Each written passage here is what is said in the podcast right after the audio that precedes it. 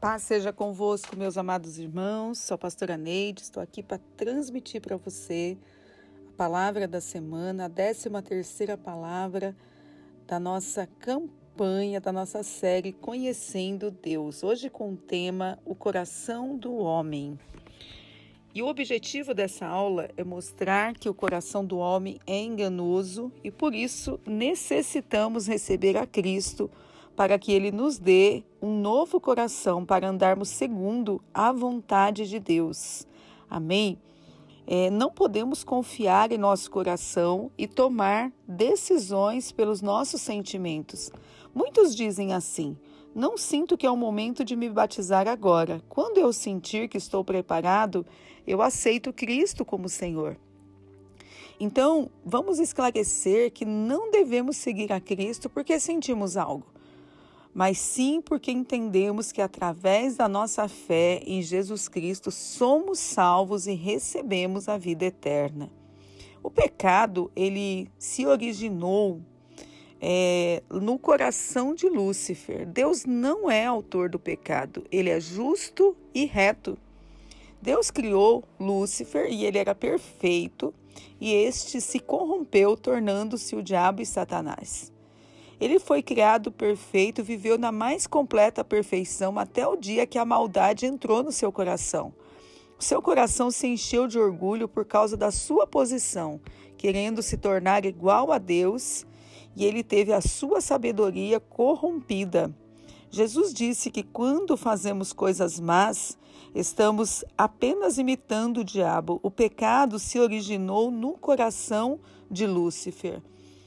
É, por isso, a, a nossa mente ela é propensa a muitos maus pensamentos. O coração do homem é a sua mente. É do coração que vêm os maus pensamentos, a imoralidade, o roubo, o assassinato, o adultério, o desejo de possuir o que pertence aos outros, a falta de temor a Deus, o engano, as paixões carnais, a inveja, o orgulho, a calúnia e todas as formas de pecado que um homem traz dentro de si e os maus pensamentos vêm do coração do homem. Nós não podemos confiar em nosso coração. O coração do homem é a coisa mais decepcionante e traiçoeira que existe, é terrivelmente cheio de maldade. Somente Deus é capaz de saber até que ponto é mau e pecador o coração humano. Cada um é tentado pelos seus próprios maus pensamentos. Sempre é, estamos sempre prontos para desconfiar dos outros, mas nem sempre aceitamos que nós podemos estar enganados. Por isso, Deus diz: Maldito é o homem que confia no homem, ou seja, que confia em si mesmo ou no seu próprio coração. Não podemos confiar em nosso coração, ele é enganoso.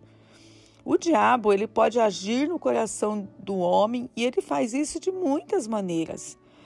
É, um exemplo de Atos capítulo 5, Ananias vendeu uma de suas propriedades e trouxe uma parte do dinheiro mentindo, dizendo que se tratava do valor total. Pedro disse que Satanás havia enchido o coração de Ananias, induzindo-o a pecar.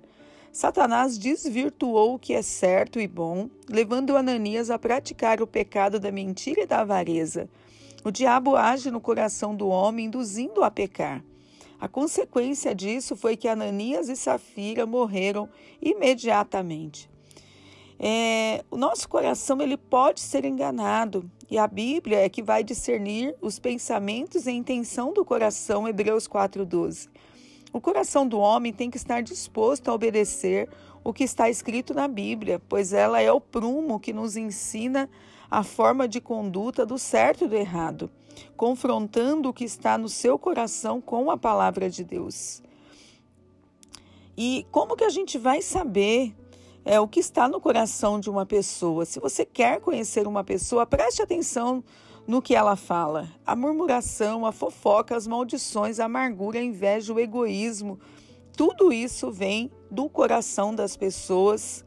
E conversando com a pessoa, pois o que ela fala revela o que está no seu coração.